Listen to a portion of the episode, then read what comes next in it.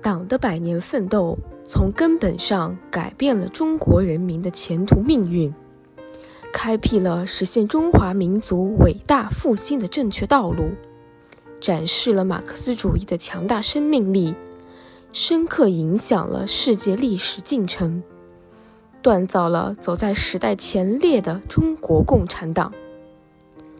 五千年圣地历久弥新，一百年大党生生不息。我是良渚新城青年宣讲员李小雨，今天我为大家朗读《共产党宣言》节选。一个幽灵，共产主义的幽灵，在欧洲游荡。为了对这个幽灵进行神圣的围剿。就欧洲的一切势力，教皇和沙皇，梅特涅和基佐，法国的激进派和德国的警察都联合起来了。有哪一个反对党不被他的当政的敌人骂为共产党呢？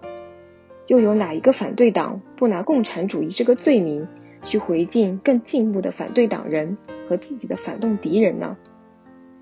从这一事实中可以得出两个结论：共产主义。